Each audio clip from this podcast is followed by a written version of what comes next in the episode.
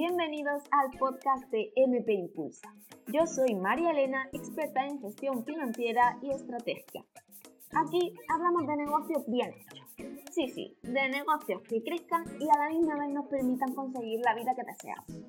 Te doy las gracias por llegar hasta aquí y por mi parte yo te prometo que en cada episodio compartiré contigo las claves que te permitirán aumentar tu mentalidad estratégica y de negocios, así como enamorarte de tus números. A ti solo te pido que te permitas este tiempo. Y una vez más, gracias, porque ahora sí, arrancamos con el episodio de hoy. Ah, recuerda, impulsa tu negocio, impulsa tu vida. ¡Empezamos! Una empresaria tiene que saber negociar, le tiene que gustar la negociación y sobre todo tiene que saber cómo hacerla. Así que en el episodio de hoy vamos a hablar de negociación, vamos a hablar de esos rifirrafes que surgen entre los clientes.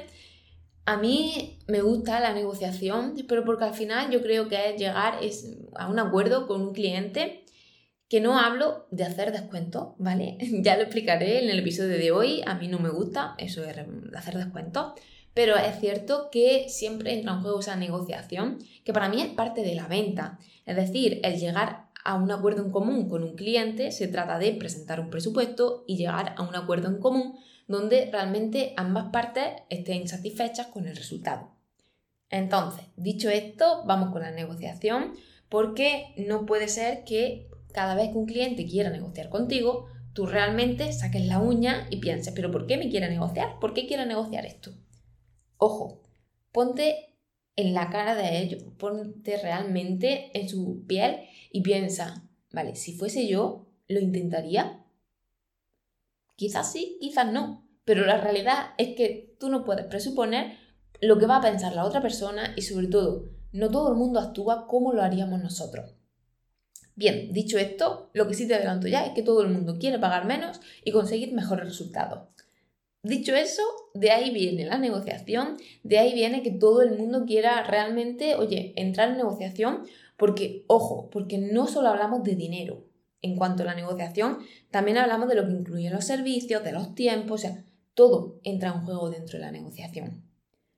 Ahora bien, hay ciertas pautas que tenemos que ir siguiendo en una negociación porque, bueno, eso de intentar llevar siempre la voz cantante, el no dejar hablar al otro, etcétera, etcétera, eso vamos a intentar olvidarlo. A partir de este domingo vamos realmente a impulsar nuestra negociación con técnicas que realmente sí valen, porque hoy día el, el mundo es de personas, tenemos que hablar con personas, tenemos que comprender a personas por qué están pensando esas cosas. Entonces, para mí la empatía, el saber escuchar, son clave a la hora de la negociación, más allá de que intentes imponer tu opinión ante la otra persona.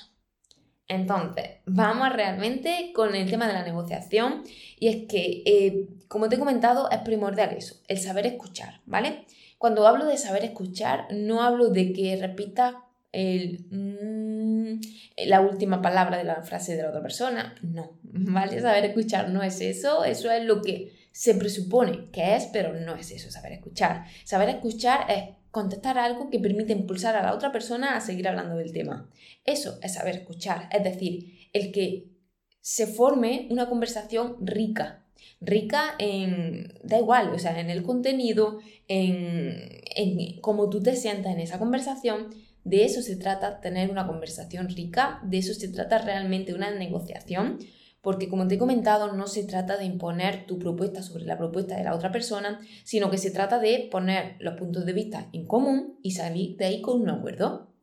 Entonces, vamos a hablar del tema de las negociaciones porque seguramente tú, cuando yo te hablo de negociación, te planteas, vale, negociación, descuento.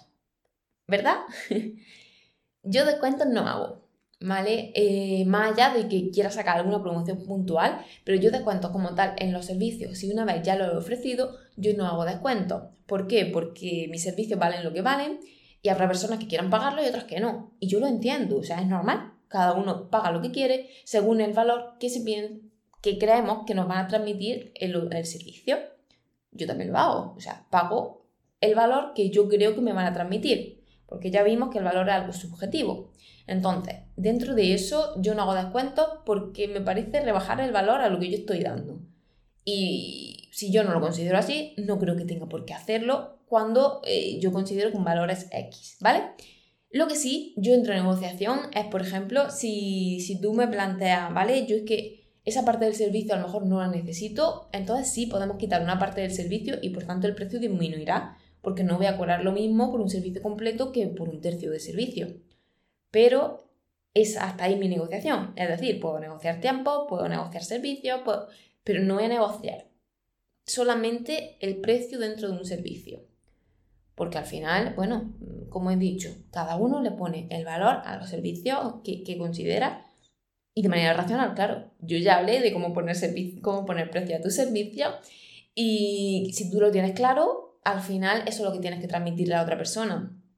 Es muy importante en las negociaciones el que tú vayas con confianza, el que tú estés segura de lo que estás diciendo, por qué lo estás diciendo, creértelo, porque eso se nota y seguramente si ha sido alguna negociación y ha acabado perdiendo, mírate cómo estabas tú, mírate cómo estaba tu confianza y tu seguridad. Estoy segura de que no lo tenía al 100% porque cuando tú vas segura en una negociación, eso se transmite y la persona lo entiende. No estoy hablando de engañar, ¿eh? O sea, yo estoy hablando de las cosas realmente tal y como son o como tú las has establecido dentro de tu negocio. Hoy día hay una competencia brutal y a mí me parece maravilloso. Es decir, si tú estás hablando conmigo, me has pedido presupuesto, has montado negociación y no hemos llegado a ningún acuerdo y has preferido otra persona me da igual que sea por precio, por confianza que te haya transmitido el otro negocio. O sea, al final eso es algo maravilloso, que tengamos opciones donde poder elegir. A mí me encanta. Mm, yo lo hago, no me quedo con la primera opción. Es decir, me quedo con la opción que creo que más me va a convenir a mí. Me da igual si en cuanto a precio, valor, confianza, o sea, da igual. Al final cada uno determinará sus valores. Pero al final tenemos que ir a esa negociación fuerte. Fuerte me quiero referir con esa seguridad y esa confianza tenemos que llevar la voz cantante, pero no pisotear al otro. ¿Qué te quiero decir con esto? Que nosotros tenemos que llevar el control de esa conversación, porque si no al final acabamos llevándonos por la corriente del cliente y al final acabamos creyéndonos lo que nos está diciendo. Que no digo que no, pero realmente si tú tienes claro qué es lo que tú tienes en tu negocio, no tendrías por qué dudar. Entonces, cuando hablo de la voz cantante me refiero a eso, no de pisotear al otro.